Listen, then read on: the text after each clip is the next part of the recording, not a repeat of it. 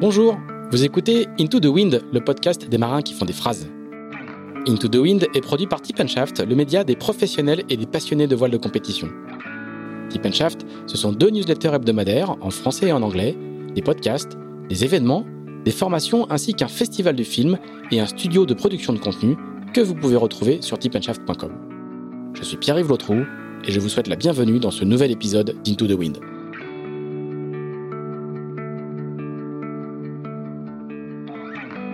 Bonjour euh, Charles Caudrelier.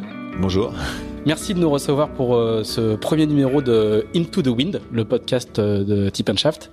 On est très fiers et très honorés que tu aies accepté notre notre invitation. On est dans une belle maison dans la banlieue de la Trinité, on va dire, pour pas pour pas dévoiler le lieu de l'enregistrement. Qu'est-ce que fait un marin qui a gagné la Volvo Ocean Race presque trois mois jour pour jour? Il attend que le téléphone sonne, il se repose, il récolte les lauriers de la gloire. Qu'est-ce qu'il fait? Euh, là, actuellement, je suis en mode euh, payback, on va dire. Je crois que c'est ma, ma troisième Volvo, c'est dix ans de ma vie. C'est ma fille est née, euh, ma fille, enfin c'est sept ans de ma vie quasiment, sept huit ans. Ma fille est née le, l'année du départ de la première Volvo Ocean Race avec Groupama et c'est vrai que j'ai pas toujours été un papa parfait. Alors euh, là, écoute, je m'en occupe et j'essaie de passer un max de temps avec eux et puis je réfléchis un peu à l'avenir. C'est vrai que cet objectif de la Volvo Ocean Race, il est né euh, à travers la campagne de Groupama. J'avais pas prévu de la faire. Et donc euh, voilà, là j'essaye de de m'en occuper un peu et, voilà de et c'est un bon moment. J'en profite un peu de mes enfants et tout ça parce qu'ils m'ont pas mal manqué pendant ces ces trois courses. T'as as beaucoup parlé dans les interviews que t'as données à l'arrivée. T'as beaucoup beaucoup parlé justement de, la famille et de et de sacrifices que ça impliquait que cette course-là impliquait euh, pour euh, pour la famille, pour la tienne en l'occurrence. Ouais, bah c'est vrai. C'est assez rare. Les, marins parlent assez peu de ça. Hein. C'est des, euh, ouais, c'est vrai, mais c'est vrai que je n'aurais pas eu le même, certainement la même, le même point de vue si j'avais fait mes saisons en France, genre une préparation de Vendée Globe ou de ça, où finalement on part trois mois, mais c'est tous les quatre ans et puis on a quand même beaucoup de temps sur place. là, quand je partais en campagne et puis surtout en, la première, on est parti en Chine, j'ai eu des très longues absences. Puis c'est des projets qui sont finalement euh, sur, très condensés sur deux ans depuis quelques éditions. Donc pendant deux ans, on, on, ne vit que pour ça, on ne pense qu'à ça et ça te ça t'obsède. Et puis c'est neuf mois de compétition et il y a aucune compétition dans le monde qui dure aussi longtemps. Voilà. Donc pour moi, ça a été le plus dur. C'est vrai que heureusement j'ai fait des enfants tard. Avant, mon, je ne pensais qu'à naviguer. Tous mes week-ends étaient dédiés à la navigation. C'est vrai que maintenant, euh, je navigue moins. Donc j'ai beaucoup navigué avant. Je pense que ce qui fait que mon niveau a beaucoup monté les dix premières années de ma carrière et puis maintenant euh, je navigue moins mais j'ai trouvé un équilibre. non mais euh, c'est vrai que c'est là où j'ai tout construit. Euh, je, je, me souviens que certains week-ends ou tout ça j'étais j'étais un peu euh, parfois le seul à naviguer à faire autre chose ou travailler sur d'autres supports quand j'étais en Figaro par exemple on était que très peu finalement à faire autre chose les autres étaient pas là les week-ends. Moi je comprenais pas ça mais à l'époque j'avais pas d'enfant et c'est vrai que voilà c'est c'est c'est une priorité, c'est une, une, de mes priorités aujourd'hui. Euh, mon plaisir, il est là et du coup, euh, c'est vrai que cette course était dure, mais en même temps, euh, ça a été des moments euh, incroyables avec mes enfants et, euh, et même s'ils ont souffert pas mal de l'absence et moi et moi aussi de ne pas pouvoir m'en occuper, ils, adorent cette course quand même. ils veulent qu'on recommence à chaque fois parce que pour eux c'est synonyme de voyage, de découverte et, et voilà ils ont fait, ils ont 10 ans et 7 ans, ils ont fait trois tours du monde et ils connaissent plein de choses. Ils ont et donc je pense que c'était une grande euh, expérience pour eux. Mais mais bon il y a des absences et ça bah voilà quand on est pas là, on a toujours tort. Hein. Donc là, tu dis, tu dis que c'est la, c'est la période payback. Est-ce que c'est la période payback un peu à tout, à, à tout niveau aussi? Est-ce que euh, euh, cet investissement-là, cette, euh, ce, tous les sacrifices qu'on fait, c'est le moment aussi où euh, on a des invitations, des propositions, des, des, des, des possibilités d'aller naviguer sur des bateaux auxquels on n'avait pas forcément accès avant? Est-ce que c'est aussi ça le, le payback d'un Ouais, justement, on essaye un petit peu de. C'est vrai que que c'est très spécial. Ce qu'il y a en France est unique au monde. Et de loin, on a le, plus beau plateau de bateaux de course. C'est incroyable. C'est beaucoup tourné autour de la course en solitaire. Et puis à l'étranger, finalement, ils, ils ont les amateurs. Et puis quand tu es professionnel, tu fais la Volvo Ocean Race ou la Coupe América, hors Jeux Olympiques. Hein, je, et, euh, et euh, après, euh, ils naviguent sur des gros bateaux, des maxi, des choses comme ça, qui sont des bateaux. Euh, il y a des très beaux bateaux, mais maintenant, c'est vrai que c'est pas voilà, c'est des bateaux de propriétaires, euh, c'est une, une, navigation complètement différente. C'est un milieu qu'on essaye un peu d'intégrer maintenant, euh, mais c'est très très, euh, pour l'instant, c'est très anglo-saxon. c'est les kiwis, c'est en fait c'est voilà, c'est c'est une bande de, de, potes qui naviguent ensemble depuis 20 ou 30 ans et qui se refilent les plans et et on a du mal à intégrer ce milieu-là. On essaye, on est en contact avec un propriétaire chinois pour qui on a déjà navigué, ça s'est bien passé. Et euh, donc voilà, c'est un peu l'objectif, mais euh, mais c'est vrai que c'est pas euh, en France, on a de la chance de faire de la voile que pour le sport, quoi. Et ça, c'est incroyable. Et à l'étranger, euh, il y a très peu de marins qui, qui vivent comme ça, en fait. Et euh, ils sont obligés de faire un peu des 50% voilà ou 60% c'est voilà et finalement euh, ils viennent faire encore la Volvo il y en a un qui c'était la huitième édition c'est un peu sa carte de visite et d'avoir gagné quatre Volvo et puis euh, et il se vend comme ça très cher. Mais euh, c'est pas forcément ce à quoi nous on aspire en France parce que nous c'est la grande liberté. On navigue sur les plus beaux bateaux du monde. J'ai la flotte, les bateaux qu'on a en France. Voilà, la, la, Volvo Ocean Race vient de passer sur le IMOCA. On vient de voir des images extraordinaires des derniers bateaux comme Charal qui volent. C'est incroyable parce que là-bas ils ont pas du tout ces, ces bateaux-là et euh, ils, ils, connaissent pas. Ils naviguent sur des bateaux finalement assez lourds, assez conservateurs. Il y a, voilà, il y a eu un peu le bateau Comanche qui a fait un petit peu parler de lui, mais qui reste un bateau quand même à, malgré tout euh, assez lourd. Puis c'est basé sur l'IRC, oui, dessiné par, des Français. Mais euh, mais euh, c'est vrai qu'on a on a un truc en France unique et c'est assez incroyable. Ce qui se passe en France, on a une chance énorme, je crois. Alors, on, on, revient quand même un, un, moment sur sur ce final incroyable, hallucinant. Enfin, pour tous les fans de voile qui ont suivi, c'était le truc, c'était mieux que France-Allemagne en 82. Hein. C'était un truc vraiment vraiment vraiment incroyable. Euh, ces, choix, ces choix tactiques et stratégiques euh, forts.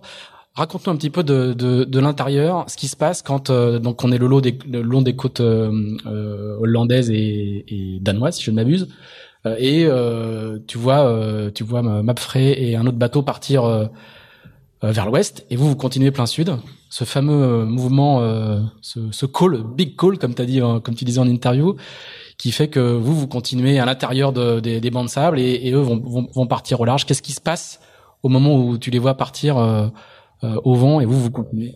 Qu'est-ce qui se passe dans, bah, En fait, euh, si on revient un peu en arrière, euh, on, on était donc assisté par Marcel Van Triest et euh, qui nous suivait, qui nous préparait les étapes, qui aidait beaucoup Pascal qui a fait un boulot incroyable, qui avait déjà gagné l'édition d'avant, et c'est pour ça qu'on voulait l'avoir. On le connaissait bien, il a beaucoup navigué avec Pascal notamment. Il avait travaillé pour moi sur le Figaro et c'était une des personnes que j'avais le plus apprécié. Et euh, c'est vrai qu'on l'avait pas beaucoup écouté sur la Transat, surtout moi, et euh, on avait bah, on avait fait le mauvais choix de partir au nord quand euh, les autres étaient partis au sud. On était heureusement Mafré nous avait suivis. Alors on explique rapidement. Hein. Il n'y a pas d'assistance météo en course. Par contre, il y a des briefings voilà. très importants. Ils vous, ils vous, ils vous, ils vous, dessinent un peu le, le, scénario stratégique. Voilà. et après, vous suivez ou vous suivez pas. Ils préparent euh, et c'est en fait, ils nous préparent pour les, surtout pour les trois quatre premiers jours parce qu'après euh, la météo change et c'est nous qui sommes euh, maîtres de notre destin. Mais il nous prépare bien aussi, il nous explique un peu ce qui se passe sur les étapes et puis on prépare les arrivées aussi pour regarder les reliefs, tout ça. Donc là, c'était Marcel Ventriez qui fait l'assistance de Pascal la dernière fois. On n'avait personne et c'était vrai que c'était difficile puisque la semaine avant le départ, on est tellement chargé de travail, d'événements que c'est difficile pour Pascal de se concentrer sur ça. Donc euh, voilà, c'était pour nous, c'était capital. On n'en avait pas la dernière fois et, et, je pense que cette fois-ci, on a gagné grâce à ça. Euh, et, euh, et, donc il avait bien préparé euh, ça. On n'avait pas toujours écouté et on s'en voulait un peu. Et là, en fait, dès le départ, c'était très clair pour nous. Euh, on allait aller dans l'est et pourquoi on allait y aller. On, on, avait des, des, facteurs. Donc, on était, euh, je me rappelle en avoir parlé avec Pascal, on était en train d'approcher et on se dit bon, on, va passer par où? Et Pascal a dit on va à terre, c'est sûr. Il s'est même pas posé la question. Il n'y a pas d'inspiration en fait. Il y a eu beaucoup de titres sur le coup, euh, le coup de génie, etc. Non, en fait, le truc il est préparé. Vous avez le truc, il est préparé. appliqué la consigne quoi. Il est préparé et il est, euh, il est très pour nous, le risque était à l'extérieur, en fait. C'était très difficile de savoir là, ça se jouait on savait que ça se jouait à 2 3 000. Mais pour nous, le risque était à l'extérieur. D'abord, un risque de pas de vent qui était quand même fort puisque ça s'approchait d'un centre anticyclonique. On en avait fait les frais deux, trois fois déjà. Et, et ensuite, euh, un grand vent arrière avec pas de vent. Donc, en fait, euh, les gens qui calculent la distance disaient, ah, ils sont beaucoup plus proches du but. Mais finalement, la distance à parcourir pour eux était importante parce que nous, on était en route directe. Et eux, ils avaient des, des empalages à faire avec un bateau qui, qui descend très mal au vent, donc avec des angles vraiment pas pas bons. Donc pour nous, il y avait deux risques au large et En fait, les, les, les, bateaux de derrière, on les voit pas, ils sont loin derrière, ils, ils, sont au ras de la côte. On sait pas trop ce qu'ils font, on les voit, on les aperçoit à peine à l'AIS et on a juste Mapfrey avec nous. Et on est persuadé que Mapfrey va passer à l'intérieur et, et à un moment, euh, quand on change de voile parce que la côte tourne et qu'il faut changer de voile, une manœuvre assez difficile euh, à faire avec du vent sans trop perdre de distance. Et, euh, et on fait notre manœuvre et je dis à Pascal, euh, mais ils, ils viennent pas avec nous. Et il me dit, c'est pas possible, ils vont venir avec nous. Pourquoi ils sont leur choix, leur route semblait s'orienter vers nous. Donc et finalement ils, ils viennent pas et c'est eux qui perdent la course comme ça en, en choisissant de. Mais vous, vous doutez quand même parce que. Oui oui bah jusque que, que Mapfrey aille après pas avec euh, après on doute bah pour nous Mapfrey il fait une erreur parce qu'en plus il était en mauvaise position par rapport aux autres de la flotte pour aller faire cette route là. On n'a pas compris sa décision. À la rigueur les autres avaient choisi avant. Nous on a on était très clair dans notre tête. Donc c'est Brunel qui lui a fait une trajectoire plus logique voilà, et, est parti dans l'ouest un peu plus tôt. Hein, Ils sont partis dans l'ouest plus tôt, mais nous on était assez D'accord. Après, pendant les classements, on y croyait un moment parce qu'en en fait, on n'a simplement pas calculé. Quand on voyait les écarts, ça faisait peur. En plus, il y avait des erreurs dans les classements. Donc nous, on voyait qu'on n'avait pas 50 000 de retard. Hein. Euh, au plus long, on a eu 27 000, je crois. Et euh, c'est seulement le classement avant l'arrivée où je fais une petite simulation et, je route tout le monde et j'ai dit mais en fait on, on est devant quoi. Mais on est devant de de 3000 donc euh, c'était rien quoi. Donc voilà. Et, je crois que la chance a tourné. C'est vrai qu'on a tout, tout, cette fois-ci, toutes les paramètres ont été respectés. Il s'est passé exactement ce qu'on avait prévu. Donc, euh, finalement, pour nous, c'est les autres qui ont pris les risques. Et, et cette descente qui, qui, qui, était interminable pour nous à terre, parce qu'on regardait les, on regardait le compteur qui du coup, euh, qui était comme un compte à rebours qui s'inversait. On voyait la distance qui, qui, qui se réduisait, mais vous étiez pas encore en tête. Alors vous, vous, vous aviez pas les classements en permanence. Nous, on avait le live. Vous, vous avez pas vécu ça de la même manière, en fait. Pas du tout, ouais. Les gens nous demandaient, mais vous voyez les autres, vous avez classement. Les gens pensent qu'en fait, à terre, à, bord, on n'a rien. On a juste un classement tous les 6 heures. Et donc, on a eu un classement euh, à peu près 6 heures avant l'arrivée, où là, on est à 20 000 de l'arrivée. Et euh, enfin, donc 3-4 heures avant l'arrivée, on est à 20 000, 27 000 de l'arrivée, ils sont à 20 000. Donc, et nous, on est on est à 2 heures de l'arrivée. Donc, c'est vrai que récupérer 7 000 en 2 heures, ça peut paraître beaucoup. Et euh, moi, j'y crois pas à ce moment du classement. C'est en faisant mon, le calcul avec les logiciels que je me rends compte quand on est un peu devant et même et, je route en, en mettant euh, des paramètres. Donc c'est moi qui définis les paramètres avec un vent constant et je mets tout en faveur du large. Donc la même force de vent que nous, alors qu'on savait qu'ils en avaient moins, et un angle de vent meilleur pour eux par rapport à ce qu'on avait actuellement. Donc tout dans des défaveurs, on était quand même devant. Donc j'ai dit, ça sent bon. Mais euh, mais après on sait pas et euh, je pense que pour ceux qui ont vu les vidéos, euh, je suis avec Marie sur le bord du bateau et on cherche à la jumelle des voiles et on cherche trois voiles, trois mâts et pendant on en voit plein des mâts, il y en a partout parce qu'il y a beaucoup de monde à l'arrivée, c'était incroyable. Et on cherchait des groupes de trois mâts et on en voit devant nous. Marie pense que c'est ça, finalement c'est pas ça. Et puis d'un seul coup ils apparaissent quasiment à 90 degrés de nous et on sait qu'on est qu'on est devant. Quoi. Mais malgré tout on est on a tellement eu de déceptions sur cette course-là, on a tellement eu de frustration sur certaines étapes, notamment euh, à Newport, qu'on on y croit, mais on n'ose pas y croire. Enfin, on prend. Moi, j'ai, euh, on n'a jamais été aussi concentré sur ces dernières milles, alors qu'il y avait sans doute rien à faire. Tout le monde était sur le pont, j'ai réveillé tout le monde, j'ai dit maintenant, si vous voulez gagner la course, c'est maintenant. Ce qui servait sans doute à rien. On avait une telle avance, mais tout le monde est monté, tout le monde a. C'était un moment à vivre, et c'était assez magique parce qu'il y avait beaucoup de monde à l'arrivée et qu'il y a eu voilà avec ce voilà, donc ça a fait une histoire extraordinaire pour les gens qui suivent, ouais, c'est sûr, parce que c'est, il y a eu, c'est vrai qu'aujourd'hui, même sur les longues étapes, avec les AIS, euh, tout ça, on se voit tout le temps, on, a tendance à se contrôler, et c'est une régate planétaire, et c'est peut être moins intéressant, moins excitant pour ceux qui suivent à terre, parce que c'est dans le détail, ça se voit pas trop. Euh. Et les, les, les, les, images à bord de Martin Kirusori qui filme, qui est le, le, board reporter qui est avec vous euh, sur cette étape-là, qui filme le passage de la ligne, on sent une libération, mais, mais extraordinaire. Ouais, c'est vraiment ça. C'est vraiment euh, neuf mois euh, de stress. C'est un, but en finale à la Coupe du Monde. Ouais, ouais, c'est exactement ça. Ouais, c'est, vraiment ça. Et c'est des émotions les plus fortes que que j'ai vécues en mer. Je suis pas du genre très expansif, mais là, euh, même nos, nos kiwis qui sont pas du genre à, à monter dans les tours, on va dire, ou à prendre, on les entend dire quelques gros mots en anglais il était même surpris lui-même après d'avoir dit ça. Et euh, c'est vrai que tout le monde, donc il y a différentes émotions. Il y a des larmes pour Pascal, il y a des, moi aussi d'ailleurs. Et euh, c'est vrai que c'est un moment fort parce que parce qu'on n'a pas eu une victoire d'étape, on a eu beaucoup de déceptions quand même. On était souvent bien et ça se passait mal. Et, la, réussite n'arrivait pas. Et mais euh, personne n'a jamais lâché quand même. Tout le monde a cru. C'est ça qui est, qui est bien, c'est que je crois qu'il y a beaucoup d'équipes qui seraient écroulées, qui auraient pu s'engueuler, qui auraient pu euh, parce qu'il y a eu beaucoup d'erreurs. Après, quand tu quand tu gagnes pas, tu, tu vois tes erreurs et tu les et il y aurait eu beaucoup de choses à regretter si on n'avait pas gagné. Je crois que c'est ça qui aurait été le plus dur. On aurait passé un sale été à se dire mais pourquoi j'ai pas fait ça à ce moment-là? On a eu tellement d'occasions de la gagner cette course-là et on en avait l'impression de les avoir gâchées que ouais, ça aurait été du gâchis parce qu'il y avait un gros travail d'équipe et un gros travail derrière. Mais je crois que c'est bien. Je crois que c'était vraiment l'équipe qui a le plus travaillé. Qui on s'est entraîné avec les Espagnols même avant le départ. Ils étaient quand même pas dans le même mode que nous. On était beaucoup plus, on, voulait beaucoup plus travailler, naviguer qu'eux. Ils sont très doués, mais je pense qu'on a vraiment travaillé plus et ça a payé à la fin finalement, parce que l'équipe était très bien construite, très organisée. Et c'est ce qui a fait la différence. C'est des petits détails. Euh, ça se joue sur rien.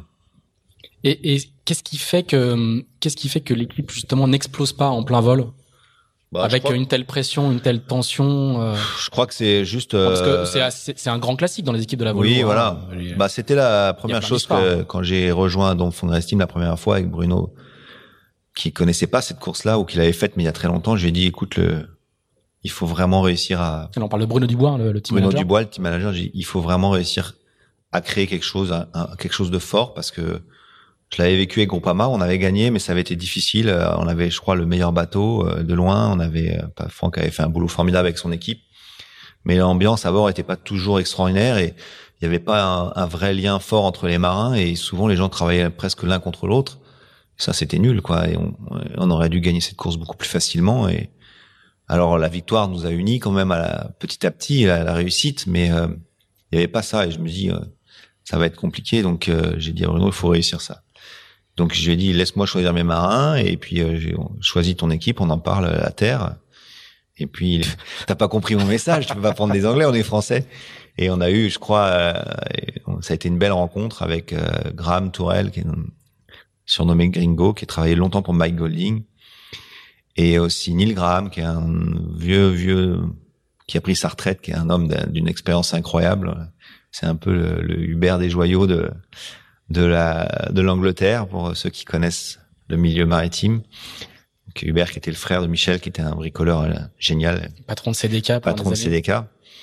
Et, euh, et c'était un type euh, incroyable et ils ont réussi à créer une équipe. Euh, c'est ça qui était très fort, c'est qu'on a ils ont toujours été derrière nous.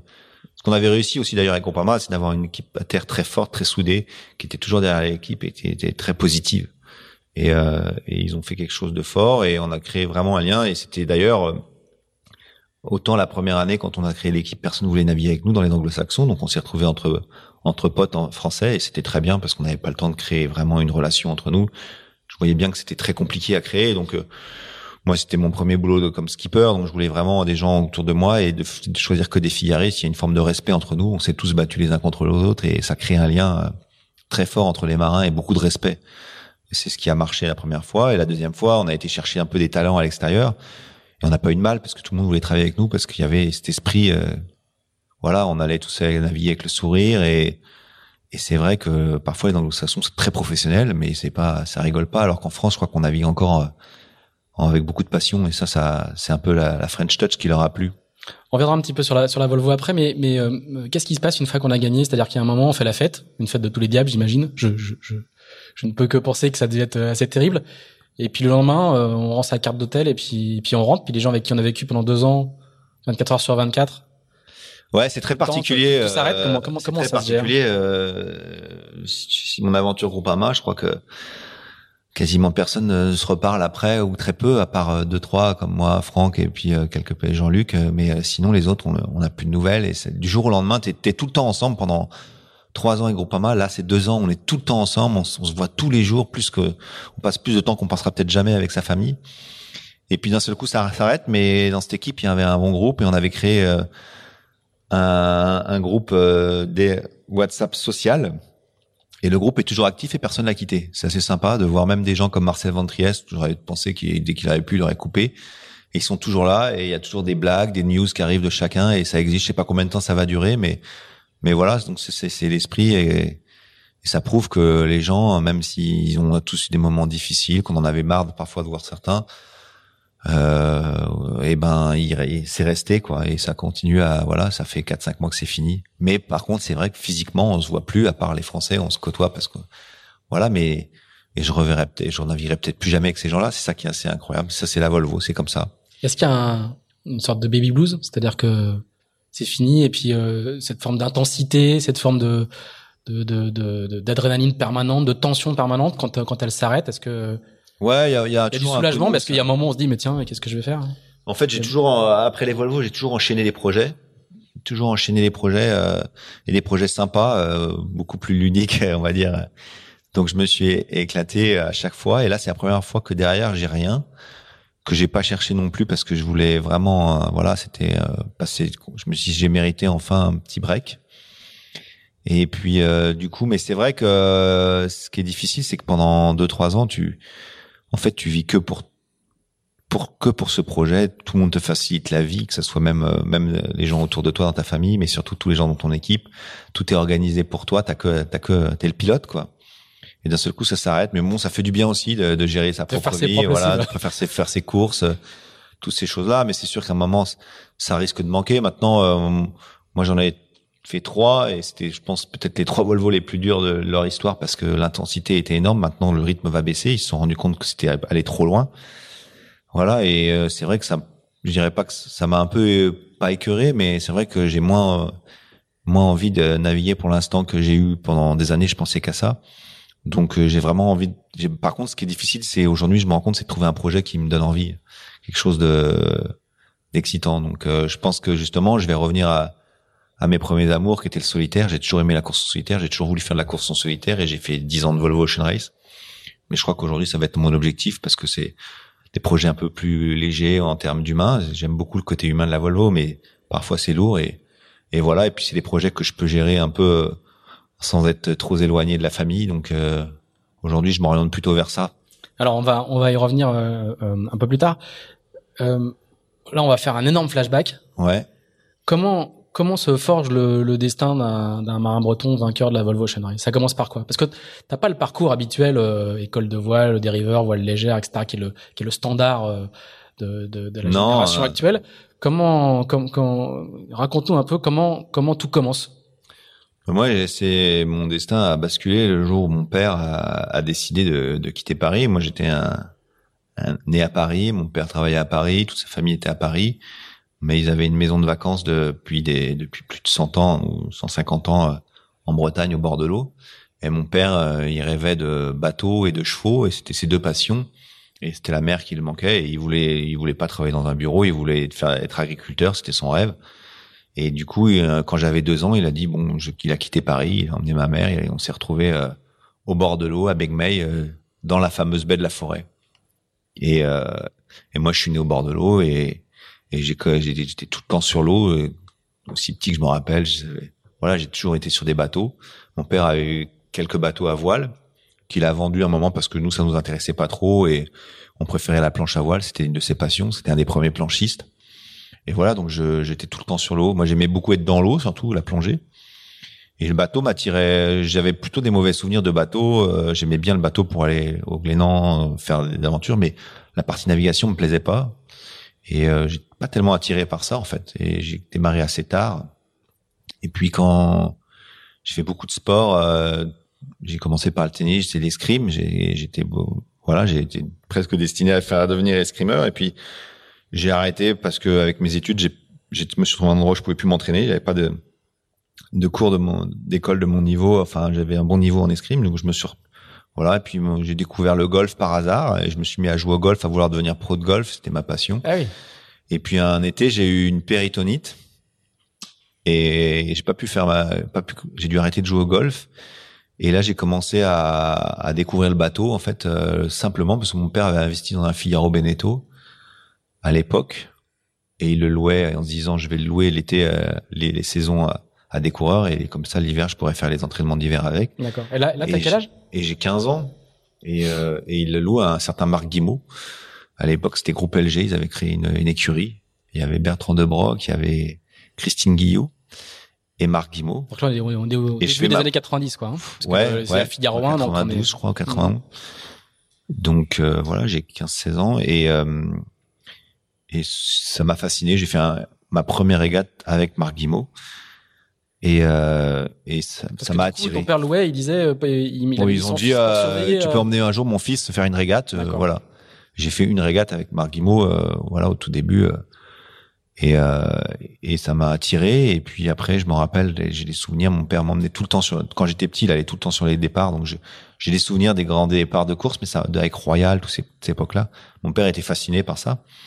Et il faisait tous les départs. Et il continue d'ailleurs. Tout le monde le connaît avec son Zodiac. Et tout le monde râle contre lui quand il fait des vagues. et euh, régatait lui-même. Moi, je, je, Oui, j'ai régatait, le ouais. souvenir, euh, à titre personnel, j'ai le souvenir d'avoir fait un tour du Finistère et d'avoir été assis à côté de lui, euh, Sur à la fin un- des années 90, de- sur un les- dans les repas du soir, ah les, re- les repas d'équipage du soir, d'être Ouais, assis à côté de lui. Il était avec, avec ses copains. euh. Il naviguait beaucoup à l'époque. euh, Il avait un romanet, c'était un très beau bateau à l'époque. Et voilà, mais moi j'ai pas trop connu ça. Il les a vendus parce que nous ça nous attirait pas. Et puis euh, là, ça a commencé à me fasciner et, dans mes souvenirs, euh, j'ai commencé à faire les entraînements d'hiver à Port-la-Forêt. J'ai rencontré un, copain qui faisait tous les entraînements, donc j'ai navigué sur le bateau de son père pendant des années.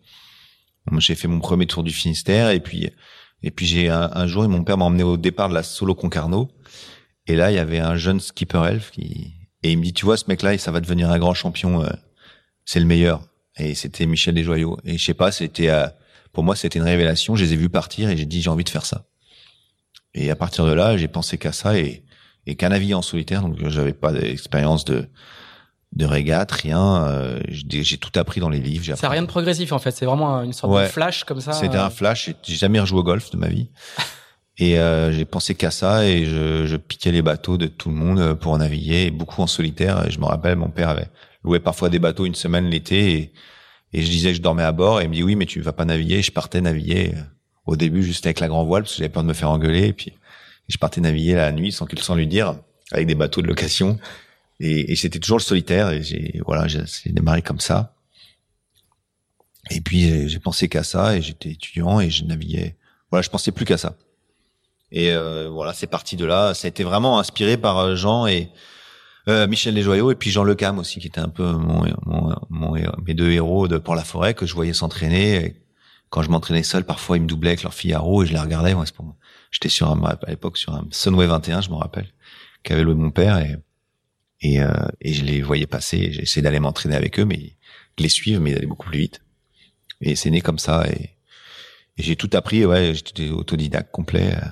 Et, et, et tu vas quand même rentrer euh, à Port-la-Forêt, dans le centre d'entraînement de Port-la-Forêt. Comment, comment ça se Alors, passe en fait, comment, comment tu euh, passes du, du, du, du passionné qui, qui, qui saute sur toutes les occasions à, euh, à je rentre dans la, dans la filière quoi?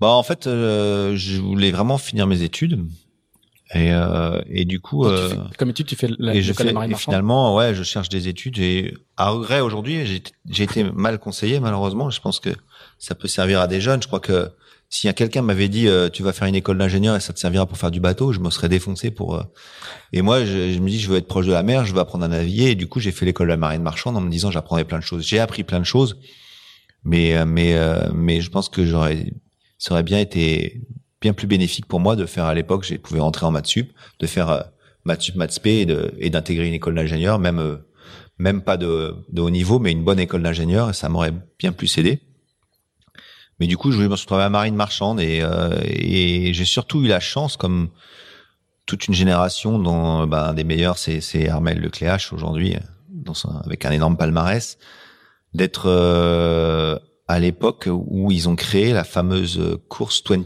Cup qui est devenue la solo le télégramme Du télégramme, ouais.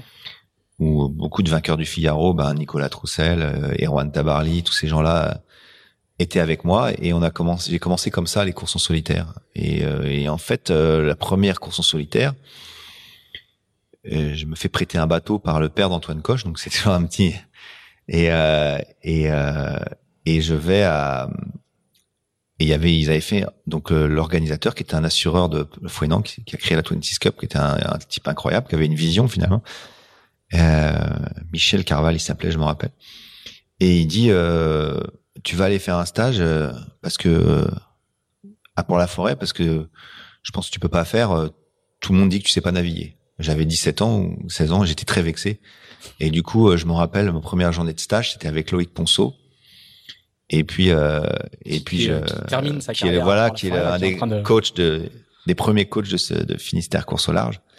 Et donc, ils organisent un stage et, Et à la fin de la journée, il dit, je crois que le petit il peut le faire. Il y a pas de souci. Je me rappelle avoir pris des bons départs, fait des belles manœuvres. Je m'étais entraîné comme un fou. J'étais très vexé de ce qu'on m'avait dit. J'avais dit, mais si, je suis capable de le faire. Je connais bien la navigation, tout ça. Il y a aucun souci. Même si j'avais jamais passé une nuit en mer, je crois à l'époque, euh, tout seul, mais bon. Et, euh, et du coup, je fais ce stage et c'est là où je, ma première rencontre avec Pour la Forêt, mais j'étais encore étudiant et, et voilà. Et donc, je fais cette régate et je vais en finale face à des, et euh, à l'époque la finale était en monotype et je dois finir de troisième voilà. Donc euh, c'était ma première euh, expérience première nuit en mer étape de nuit que j'avais gagnée d'ailleurs. Je savais plus où j'habitais. Mais j'avais j'étais un peu perdu dans le chenal de la News je me rappelle. Avec à l'époque on n'avait pas trop de GPS à bord on avait juste un DK et, et voilà donc ça c'était ma première expérience.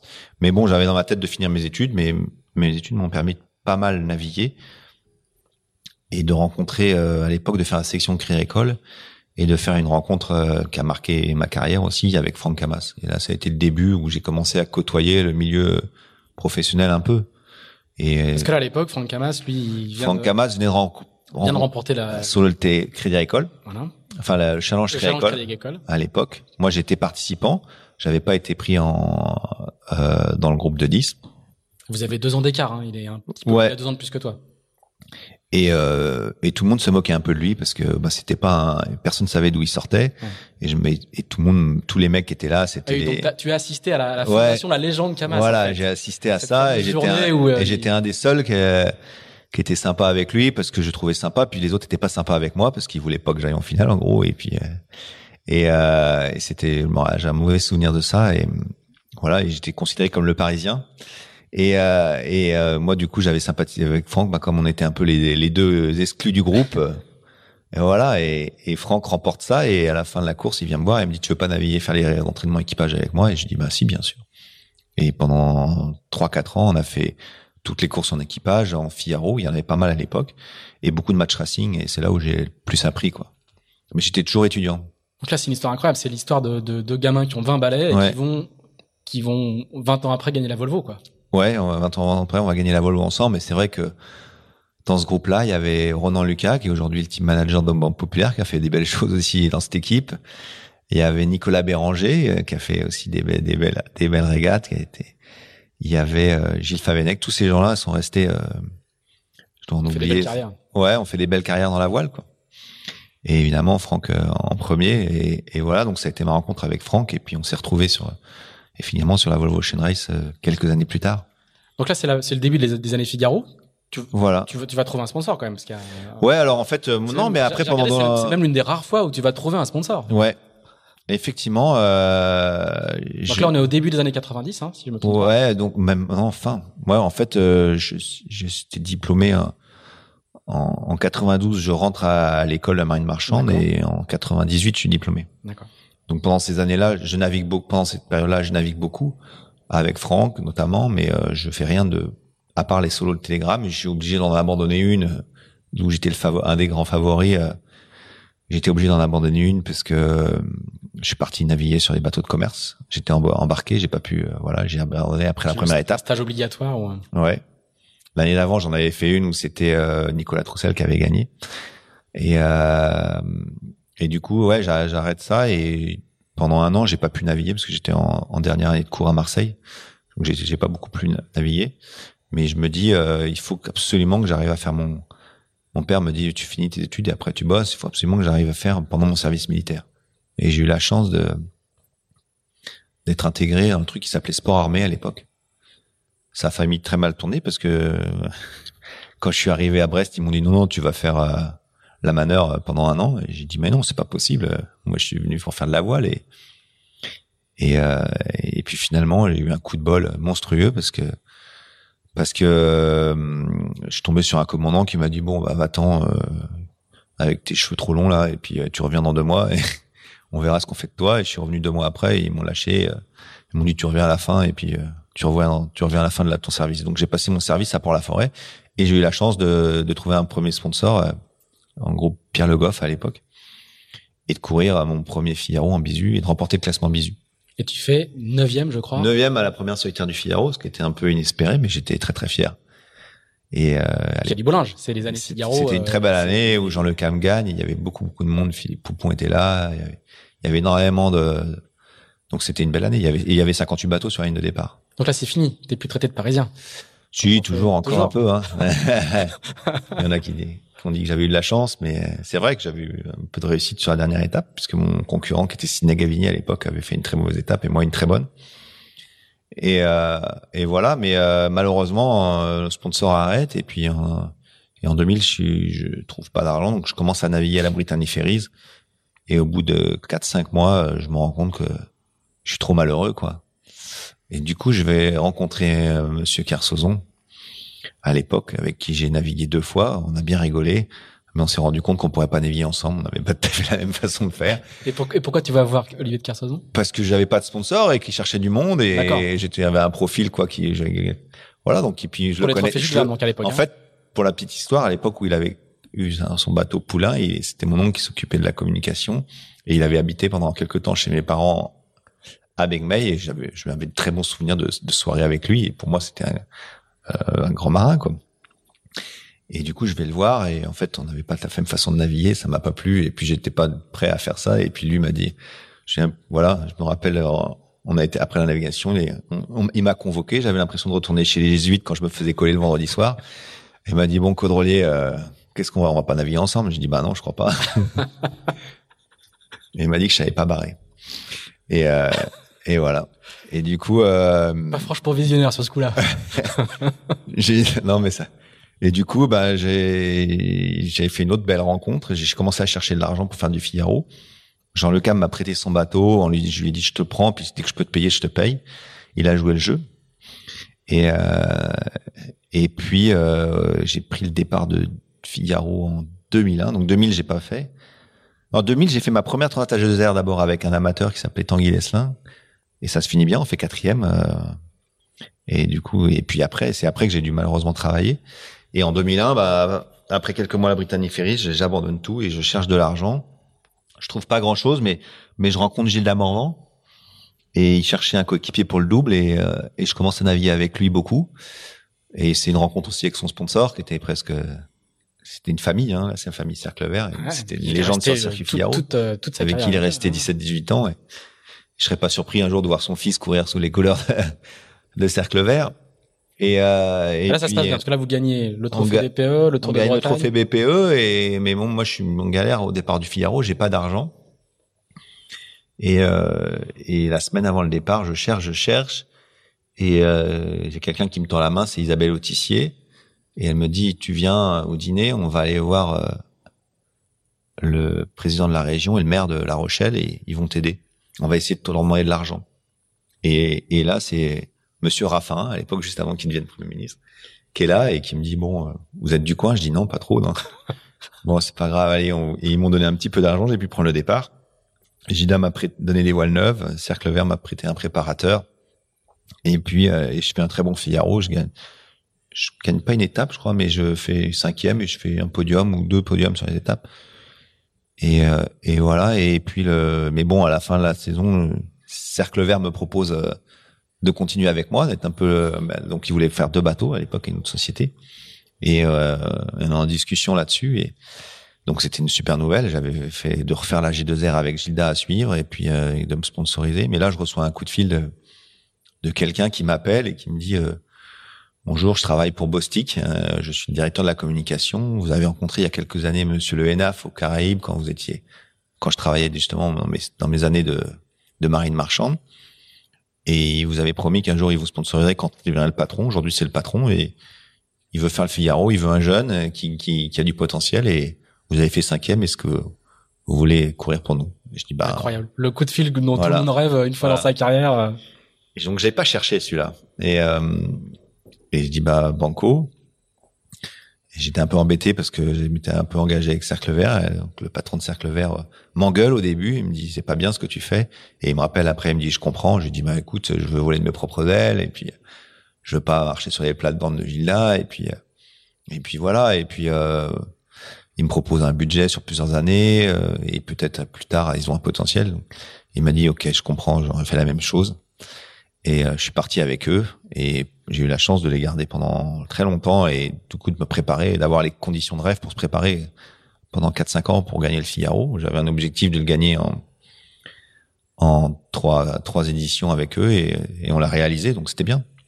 Tu par, par rapport à, à, beaucoup beaucoup de marins qui passent des années et des années à, à, à aller chercher leur Graal qui est la solitaire, finalement tu l'as gagné assez rapidement parce qu'à 30 ans L'année de tes 30 ans, je crois, tu gagnes, tu gagnes la solitaire. Ouais, ouais j'ai, j'ai gagné en 5 éditions. en édition, c'était 4. Je voulais faire aussi bien que Franck. C'était toujours la rivalité entre Franck et moi. Et finalement, euh, je fais 9 la première année, 5 la deuxième année, 3 la troisième année. Et puis l'année où je pensais gagner, euh, je fais mon pire Figaro sur une étape une arrivée catastrophique à Dingle et je fais 12. Et là, après, euh, j'ai rien laissé au hasard, quoi. J'ai tout, j'ai été j'ai tout fait, les voiles, les machins. J'ai beaucoup travaillé, j'ai navigué aussi. Je me suis rendu compte que j'étais pas bon sur les départs, les phases de contact. Donc j'ai commencé à naviguer beaucoup en, sur des petits bateaux. Et, euh, et c'est, une année où j'étais super à l'aise. Euh, voilà, j'ai, j'ai beaucoup travaillé pour ça.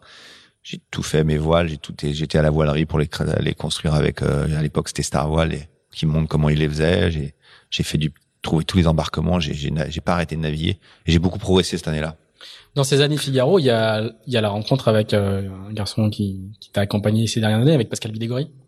Ouais, donc euh, ça c'est la deuxième année, effectivement. Euh, Pascal, la rencontre, elle s'est faite sur l'eau lors de mon premier Figaro, et et il a. Une bouée non, pas du tout. Il était contraire. On était sur la dernière étape, étape où justement je, je gagne mon classement bisu. Et euh, j'étais en train de le doubler au, au portant. C'était une, référence en vitesse, mais au portant, il avançait pas. Il avait pas, il avait pas les bons spies. Il avait très bonne voile de près. Il travaillait avec Star Voile, mais les spies, ça marchait jamais. Et, il a gagné d'ailleurs l'année où il a changé de spi. Hein. Et euh, c'était l'année avant qu'il gagne. Hein. Et je me retrouve à côté de lui et puis je le double et il est énervé et il me pose des questions. Il me dit mais tu fais quoi? T'as ton ballast, machin et tout. Je dis bah t'as qu'à trouver. Et, et, et, puis après on est devenus copains comme ça. Et l'année d'après bah je me suis rendu compte qu'il était très fort et je me suis dit j'ai encore beaucoup à apprendre et en, vitesse. On a commencé à travailler sur les voiles du Figaro 2 ensemble et je me suis dit ce mec-là il peut m'apprendre beaucoup de choses donc je lui ai proposé de faire un trophée BPE. Il a failli me planter parce que c'est à l'époque où il a signé avec Banque Populaire et je lui ai dit tu peux pas faire ça, tu t'es engagé avec moi. Il a respecté sa parole et il est venu avec moi et on n'a pas gagné mais on a fait on été en tête de la première étape, on a fait une erreur météo de très bête et on a perdu et la deuxième étape on la gagne euh, à l'aise et j'ai appris beaucoup de choses en vitesse avec lui. Et l'année d'après, je gagne. Donc euh, c'est sûr qu'il a été pour. Je l'ai déjà dit, il, a, il m'a appris beaucoup de choses et il a été pour beaucoup dans cette victoire-là et aussi sur la Volvo Ocean Race évidemment en tant que navigateur. Ensuite, c'est le début. Le, le, ce qui est étonnant dans le parcours, c'est que c'est quand même bien balisé par des rencontres incroyables et, et qui se rebouclent en fait. Hein. Ouais. Euh, puisque le premier, le, le, garçon avec qui, qui ton, ton père a, a loué son bateau, c'est celui qui va te faire naviguer en IMOCA euh, à partir de 2000. je regarde dans mes notes, à partir de 2007, c'est ça hein? Ouais, exactement. et revient, tu, tu retournes voir Marc Guimau presque presque dix ans après, quoi. C'est vrai que j'ai l'impression d'avoir eu beaucoup de chance. Des fois, je peux dire que j'ai c'est des parrains prestigieux quand même. Ouais, j'ai toujours eu des, des belles rencontres. C'était mon ma vie, elle est faite de ça. J'ai pas eu évidemment, j'ai jamais trouvé le sponsor comme certains qui, qui peut m'amener, qui a pu m'amener là où exactement je voulais. Donc j'ai jamais été exactement là où je voulais, puisque après la Figaro, moi j'avais qu'un objectif, d'avoir un multicoque et faire la route du Rhum. Parce que mon, mon premier idole aussi, c'était Laurent Bourgnon et son départ sur la, route du Rhum à l'époque où c'était même pas Primaga, je crois que c'était RMO, où il était le premier à, à me naviguer sur un patin, ça m'avait fasciné. Et je voulais, c'est vraiment lui aussi qui m'a donné envie de ça. Et c'était mon objectif. J'ai pas trouvé ça, mais euh, mais en 2007, effectivement. Alors c'était mon objectif faire multicoque. J'ai navigué aussi avec cette rencontre avec Pascal, ça m'a amené à faire de de, de l'orma. J'ai fait comme navigateur avec avec Pascal pendant ces deux trois premières années. Et sur son gros bateau aussi.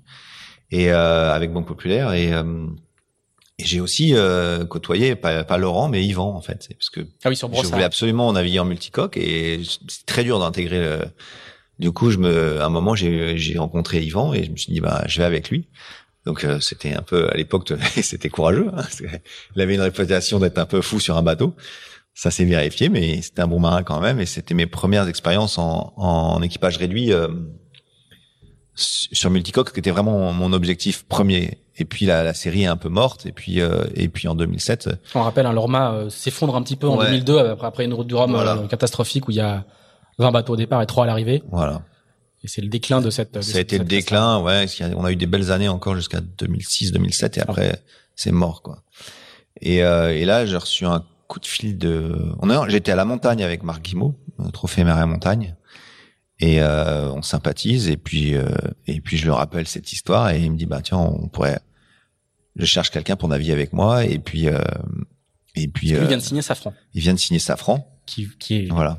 là, aussi le, le, le, le, premier le premier monocoque IMOCA d'une nouvelle génération.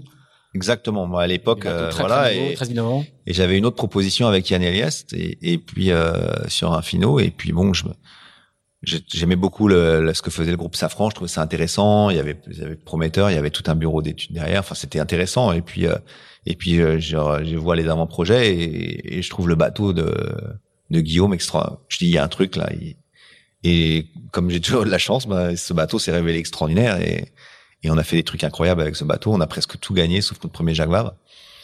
Et, euh, et ça a été une, une, aventure incroyable avec un sponsor aussi incroyable à, l'époque.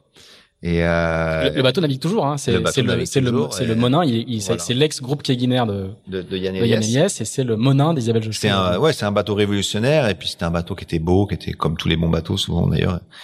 Et puis ça a été une belle histoire, ouais, avec Marc, euh, de, qui a duré deux éditions de, de Transat Jacques Vabre, et qui m'ont amené finalement aussi, euh, parce qu'à l'époque, euh, ils me proposent euh, d'être marin, mais d'être aussi ce qu'ils appelaient performeur. C'était, ils aimaient bien ça, c'était le langage safran. Et c'est un peu ce, ce, ce, truc, ce titre-là est resté, puisqu'après c'est quand je suis contacté en 2009 par Franck, euh, il me demande de faire ça aussi dans l'équipe, de m'occuper de la performance du, du projet. C'est une fonction qui s'est généralisée depuis. Et c'est une fonction qui s'est généralisée. C'est marrant parce que c'est vrai que maintenant euh, tout le monde fait ça. Et à l'époque, c'était nouveau. Enfin, enfin, ça se faisait pas trop. Et, euh, et voilà, donc ça a démarré comme ça. Et puis ça m'a amené à ça. Et, voilà. Mais j'ai et du coup, euh, finalement, je me dis, Safran, ça va être un tremplin pour le pour faire le, Vendée Globe. Et puis Marc m'avait dit, ben moi, je ferai peut-être une édition, deux éditions, mais après, euh, ils vont changer de skipper. Ce qu'ils ont fait, mais ils m'ont pas choisi on peut revenir juste un petit peu dessus parce que parce que tu c'est on est en 2014 c'est ça 2013 ou 2014 il y a il y a ce qu'on appelle un casting c'est-à-dire que le, le, sponsor consulte plusieurs skippers. Ouais. Comment comment ça se passe un casting? Tu viens dans t'es convoqué à Paris euh, dans une tour de la Ouais, ils ont fait euh, quelque chose de ben, un protocole à la Safran un peu long et compliqué hein. ça a été très long, ça a été un process de plus de six ou huit mois. Il y a eu une première, euh, il fallait faire une demande. Après, ils ont retenu sur. Alors, on, on, précise. Entre temps, t'as fait la Volvo. T'as gagné la Volvo avec. avec ouais, en fait, euh, en 2009, donc euh, Marc il décide de repartir pour le Vendée, et puis moi j'ai le Vendée. Du coup, euh, euh voilà, euh, j'ai fait la Java avec lui, puis ça s'arrête là, et puis on gagne. Et puis Franck me contacte et, et, me dit on va faire la Volvo. Et moi, naviguer avec Franck, j'ai toujours aimé et j'ai toujours adoré, j'ai toujours appris plein de choses. C'est quelqu'un qui m'a toujours vachement inspiré. Alors on y revient juste après. Donc du et coup, je pars avec lui. Voilà. Donc du coup, quand tu quand tu arrives chez Safran pour le casting, je sors de la Volvo. sors de la Volvo. J'avais quand même. Et je me dis bon, tout le monde dit c'est Charles qui va avoir le bateau parce que il a il a été skipper avec Safran, ils ont gagné, ils ont ça s'est bien passé. Et puis malheureusement, euh, je crois que pour moi, euh, il y a le syndrome François Gabard. et c'est la première fois qu'on a commencé à me dire que j'étais trop vieux. Et euh, donc je fais tous les. Je me retrouve. à 40 ans à l'époque. Hein, je me retrouve dans le casting et finalement dans le casting il y a six six skippers à la fin. On n'est plus que six à devoir présenter un dossier. Et je suis le seul qui a plus de 30 ans ou 35, 32 ans quoi. J'ai 40 ans à l'époque. Et, euh, et, je me retrouve en finale finalement avec euh, face à Morgan la Gravière. Morgan.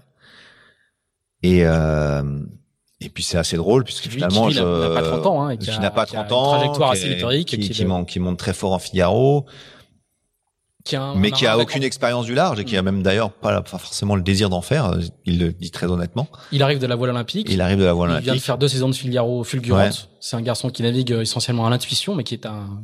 Ouais, qui était aussi il y a quand même, un, enfin pour l'avoir côtoyé, qui est très, qui est technique quand même, qui est mais qui a forcément un feeling incroyable, un talent incroyable et et voilà, et, et, puis il est sympa, il passe bien, et, et voilà. Et puis je, il est, je pense qu'il a un très bon potentiel, et j'en suis toujours convaincu. Et puis je me retrouve en finale avec lui, et puis je me dis bon bah voilà. Et, et là, et, ça se passe comment Vous êtes auditionné chacun ouais, alors devant, devant une table on, on, prépare un dossier. Je prépare un dossier. Je pense que j'avais fait un, dossier vraiment bien, peut-être trop basé sur la performance, mais moi c'était mon voilà, c'était ma vision de la chose. J'ai toujours navigué pour pour essayer de gagner.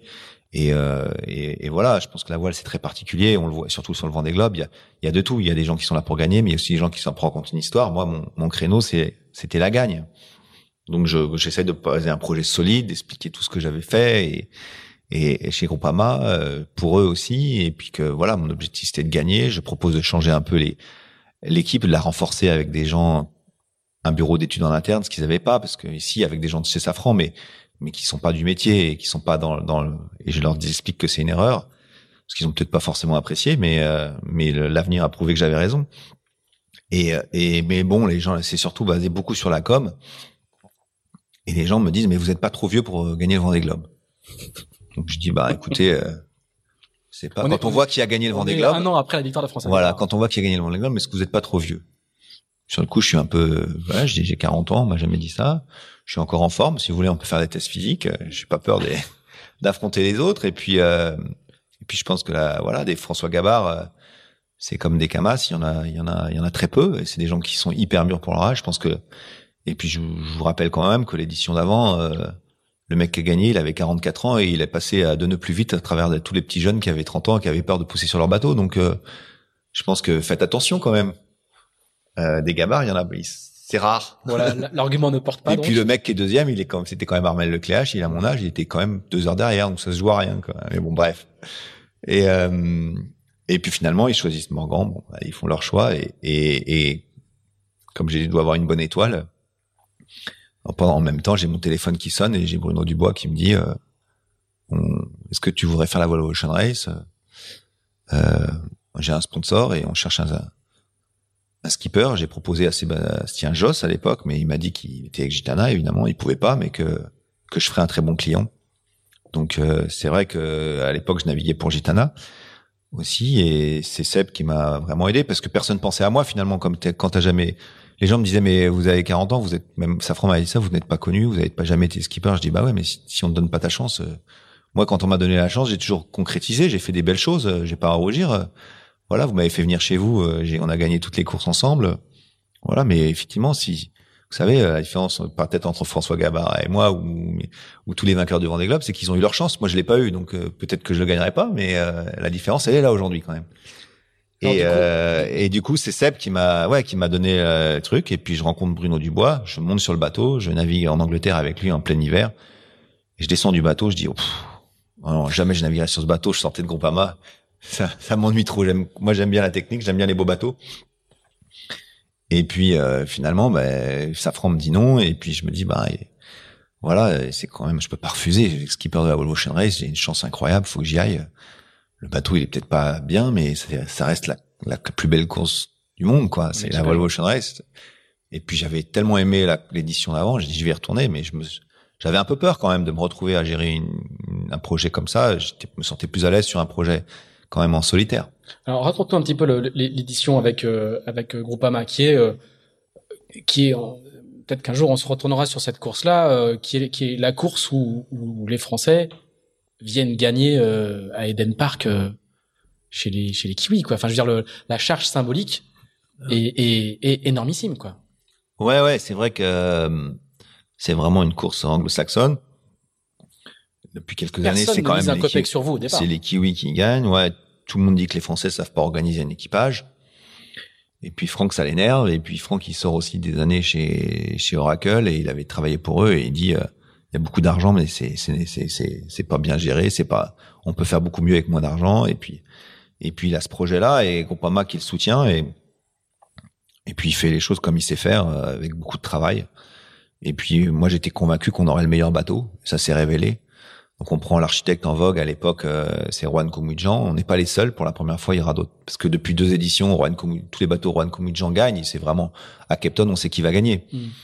Et là, on se retrouve trois équipes, euh, dont des équipes avec des gros palmarès, avec beaucoup de vainqueurs de la Volvo. Et nous, on en a, on en a pas un à bord, je crois. Et on, on, a un mélange de français. On prend quand même de la culture anglo-saxonne. On prend le plus français des anglo-saxons, Damien Foxhall, qui gère le projet. Et puis, euh, et puis on met tout le bureau d'études des Groupama, qui est quand même réputé pour avoir fait les meilleurs bateaux et de loin euh, pendant quelques années. Et, euh, et puis on, on découvre plein de choses. c'est sûr qu'on apprend plein de choses. On apprend les rapports humains. Moi, j'apprends à me concentrer sur un poste. Je savais pas, j'avais envie d'être partout et je faisais, voilà, j'apprends. Tu dois juste faire ça et, bien le faire. T'es chef de car hein? Non, je suis pas chef, de, car. J'ai, j'ai été, on était plusieurs à pouvoir être chef de car et finalement, je n'arrive pas à m'imposer parce que j'ai en fait une forme de complexe par rapport aux anglo-saxons. J'ai l'impression qu'ils savent mieux, ils connaissent mieux. Et c'est vrai qu'ils arrivent, ils ont l'expérience, ils connaissent ces bateaux. Et finalement, je me fais un peu intimider euh, par eux. Et puis il y a des mecs très bons. Et puis c'est Damien Foxhall qui, est chef de car. Et puis, et finalement, euh, ça devait être un anglo-saxon. Et finalement, c'est Thomas qui nous rejoint, Thomas Coville qui nous rejoint au dernier moment et qui prend le poste. Donc il y a rien à dire. Ils sont ils sont impériaux dans leur impériaux d'ailleurs dans leur rôle et euh, et voilà, et je suis chef de quart de réserve. Mais par contre, Franck me confie une mission importante parce qu'il me met en charge de la performance avec Yann Rioux à l'époque. Et, euh, et c'est, c'est aussi une nouvelle rencontre avec Yann qui devient euh, par la force des choses qui lui voulait naviguer mais voilà physiquement il a un petit gabarit on lui dit t'es un peu trop t'es pas assez costaud et il est vexé il dit bon bah tant pis je vais faire médiaman comme ça je serai et il a changé de métier un peu comme ça et, euh, et c'est devenu une référence de et c'est devenu une référence parce que Yann quand il fait les choses il les fait très bien et voilà, et ça a été une belle aventure, euh, sympa. Et tu disais euh, qu'humainement, ça avait été difficile quand même. Humainement, c'est pas pour moi. Moi, c'était que du bonheur, mais pour certains, euh, voilà, les relations entre Franck et certains. Voilà, dans, dans, dans l'équipage, voilà, il y a des tensions. T'es quasiment le seul à dire que c'est que c'est un copain, quoi. Et c'est un copain depuis depuis des années. Les autres. Euh, les autres le comprennent pas. Plusieurs fois des portraits de lui et, et il disait mais on n'est pas là pour boire des bières, quoi. On boira des bières une fois qu'on a gagné. Et il est, euh, euh, je trouve que cette Volvo, c'est, aussi l'épreuve qui le révèle comme étant ce, ce, ce, type inflexible, intransigeant, très très dur, mais que les gens suivent parce qu'il a un palmarès et il fait gagner les gens.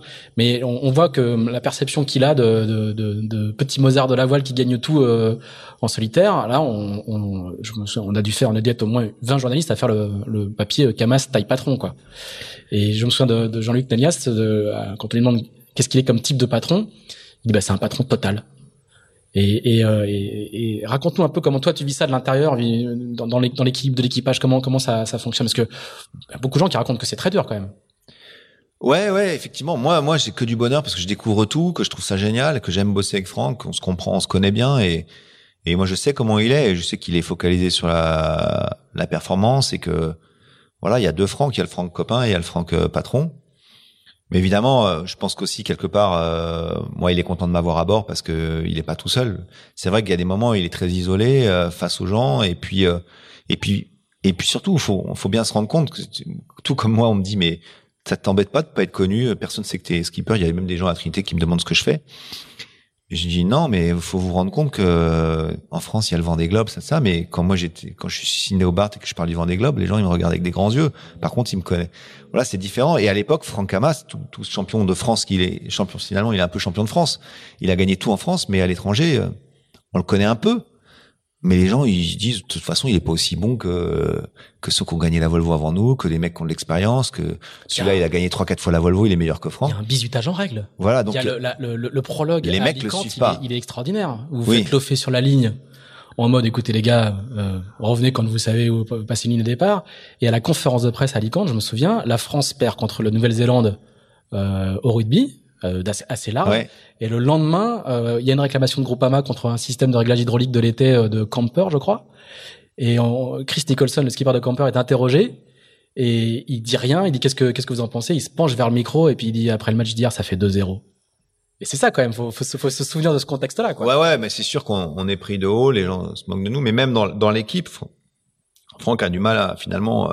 la première étape se passe mal et les gens se commencent à douter de lui et et heureusement, il a, comme il a un, un mental hors norme, il, ça l'affecte pas. Mais euh, je pense que plus d'une personne aurait craqué parce que voilà, les gens lui faisaient comprendre, lui faisaient plus trop confiance. Et, euh, et puis on avait les gens avaient tellement bossé tout ça et le bateau était bon, mais on fait une erreur de nave, comme une grosse erreur. Voilà, on se plante et puis on prend euh, cher. Et je sais que ça a été dur, mais finalement il arrive à, à s'imposer. Puis on commence à gagner un petit peu et, au milieu de la course on renverse. on a, on a mis du temps à on a mis du temps à souder l'équipe et qu'elle travaille bien ensemble et et les mecs, je pense, n'y croient pas vraiment euh, à l'époque. Et c'est ça qui a été difficile finalement. Mais il a réussi à s'imposer, ouais. Et, puis surtout, il, Franck est quelqu'un d'innovant. Et c'est vrai que les mecs étaient assez conservateurs. Et tout, même toute la phase de conception du bateau, il y a beaucoup de combats. Franck, il a des idées. Il est pas tout le temps là, mais quand il, il connaît ses dossiers par cœur. Et puis, et puis, il se met aucune limite à, là où tu dis ça va pas être possible. Lui, il se dit jamais ça. Il faut, il faut changer un truc. Euh, voilà, il le fait et, jusqu'au bout, il est, il est comme ça. Et pour anecdote, je me rappelle que sur la dernière étape, il s'engueulait avec Jean-Luc et finalement Jean-Luc l'a pas fait pour d'autres raisons, mais parce qu'il voulait déplacer la table à cartes de 2 cm vers l'extérieur pour gagner du moment de redressement. Et, et moi, il me met navigateur et je, des fois, je me demande si, à la place de Jean-Luc, il vient me voir et me dit, toi, ça te dérange pas qu'on déplace la table à cartes Et pour les trois derniers jours de navigation, on a déplacé la table à cartes de 2 cm. Alors que la course est, alors que la course est, pliée. pliée. Et on a fait des trous dans les marches pour gagner, euh, je crois, 200 grammes. Et, euh, et, euh, et, voilà, ça c'est Franck. Et c'est vrai que ça n'a pas toujours marché. Et quand on a conçu le bateau, il voulait faire trois barres de flèche. Il y avait un spécialiste du mât qui venait de, Suède dans notre équipe qui disait ça marchera pas, qui a tout fait pour que ça marche pas. Et il est resté avec ses idées. Et voilà, tout ça, ça a créé des, des tensions des fois. Et puis quand ça gagnait pas, bah, les gens ils disaient bah tu vois, t'es pas t'es pas champion quoi. Et finalement, il a réussi à il a réussi. Et, euh, il y a cette arrivée euh, extraordinaire à Lorient avec euh, avec le fameux empannage qui a été décrit, décortiqué dans, dans la dans la dépression. Hein, vous partez de, de, Lisbonne, faites le tour des Açores, vous revenez, vous arrivez à Lorient, la patrouille de France qui survole le bateau, etc., etc. Et les gens qui étaient à bord racontent que le, le, vous avez la trinquette, enfin la Stay le, le J1, le, J, le J2 et un Jenaker. Et par contre, y a, vous avez un problème de grand voile, donc la grand voile est, est au premier riz. Et Franck veut toujours pousser, toujours pousser, toujours pousser. Et en fait, c'est toi qui lui dis, euh, je crois que c'est toi, mais je, tu vas, me confirmer. Tu dis, écoute, derrière ils sont à 20 000 et l'arrivée est à 20 000. Ils pourront pas aller deux fois plus vite que nous. Ouais, c'est même pas ça. C'est c'est moins que ça, je crois. C'est on est en train de on est en train d'arriver et puis euh, le vent tourne et finalement on est on se retrouve à devoir empanner et on est on est sous toilé et on arrive et il dit on va on va changer on va mettre le on va mettre le A3 parce que là on est ridicule. En fait, il dit pas ça. Il dit on, et puis je sens qu'il est stressé. Il a peur de pas gagner. Et, et l'équipage lui dit non, en gros. Ah non, on, est, on en a marre, on n'a pas besoin d'arriver juste là. Et il, il ronronne, il me dit on est ridicule et tout, puis on peut, on, sait jamais si on tombe dans je sais plus ce qu'il me dit. Je dis, écoute Franck, on est, à, ils sont 20 000 derrière, on est à 2, 2000 de l'arrivée ou 3 000 de l'arrivée. il faut qu'ils, faut qu'ils aillent euh, mille fois plus vite. Enfin, je fais un calcul, je dis, il faut qu'ils aillent euh, genre 500 fois plus vite. Ça va aller. Et il me dit, ouais, mais quand même, on est ridicule. Tout est résumé. Le personnage est résumé. Et ça, c'est Franck. Ouais. Et, et euh, est-ce que tu, est-ce que quand euh, quand vous gagnez à Galway et que quand vous revenez euh, chacun dans vos pénates en Bretagne, vous avez le sentiment justement que il s'est passé quelque chose justement dans cette confrontation historique entre le la voile anglo-saxonne en équipage, etc., versus la voile française qui faisait des trucs incroyables mais dans son coin? Est-ce que vous avez conscience qu'il y a un début de passerelle qui se met en, place quand même? Ouais, mais en fait, pour avoir eu des anglo-saxons à bord et là qui étaient sur Camper notamment, notre, un peu notre ennemi sur cette course-là, parce que ils avaient clairement bafoué la règle et ils étaient clairement passés en force pas avec avec du copinage. Hein, ça, ça, ça c'est, on peut dire ce qu'on veut, mais c'était ça. Le, bateau était pas respecté pas la règle. Puis pour l'anecdote, je crois qu'il y a un numéro un kiwi. Oui. Qui avait commencé avec vous et qui était parti chez eux qui après. Était parti chez eux exactement. Et euh, mauvais choix. Mauvais choix. et euh, et donc à bord il y avait notamment euh, il y avait deux équipiers que j'avais cette fois-ci, donc euh, Daryl Wislang et Stu Valentine et, euh, et euh, dans leur tête, quand même, ils étaient ils ont dit ouais, vous aviez le meilleur bateau, mais vous étiez pas, vous navigiez pas bien. Quoi. En gros, dans leur tête, c'était un peu ça. Vous avez eu la, et vous avez eu la chance. Donc ils étaient toujours un peu convaincus de ça euh, quand on est arrivé avec la deuxième fois avec avec avec Dongfeng. Et d'ailleurs, Daryl Wislang qui était venu naviguer avec nous sur Dongfeng la première mois était reparti en disant voilà ça va cet équipage là avec les chinois et tout parce qu'il avait un peu un peu peur. On avait quand même avoir trois chinois à bord et il était barré en courant et il avait dit euh, il était parti finalement chez Abu Dhabi. Il avait dit jamais vous là, inquiétez pas ceux-là ils vont prendre là pour le coup c'était le bon et à bord de Groupama il y avait un certain Phil Armour qui était aussi sur euh, sur euh, Abu Dhabi et qui qui disait vous inquiétez pas les Français ils sont nuls quoi. En gros on a gagné parce que j'ai presque parce que j'étais à bord et qu'on avait un bon bateau. La, la, légitimité met du temps à s'acquérir quand même c'était un peu l'ambiance et, euh, et, on a gagné, je pense, leur respect euh, parce que là on était en one design, on avait tous le même bateau et qu'on allait euh, un petit peu plus vite que au début. Et là, euh, je pense que donc donc Feng a montré un peu le ouais la qualité des marins français, surtout qu'on s'est pointé avec une équipe avec des mecs qui avaient très peu d'expérience de la Volvo et et voilà et c'est vrai que je pense qu'on a bien été les premiers à comprendre aussi que c'était devenu du one design et qu'avant c'est vrai qu'on choisissait les marins pour leur qualité de navigants, mais d'abord de techniciens, parce que la gros, en fait, fallait faire le meilleur bateau avant. Ce qu'on a réussi à faire avec Groupama et ce qu'avaient fait les éditions d'avant. Euh. Et donc, il fallait plutôt des bons techniciens que des bons marins, parce que même si t'as les bons marins, si t'as un bateau qui est, qui avance pas, qui est une chèvre, c'est mort, quoi.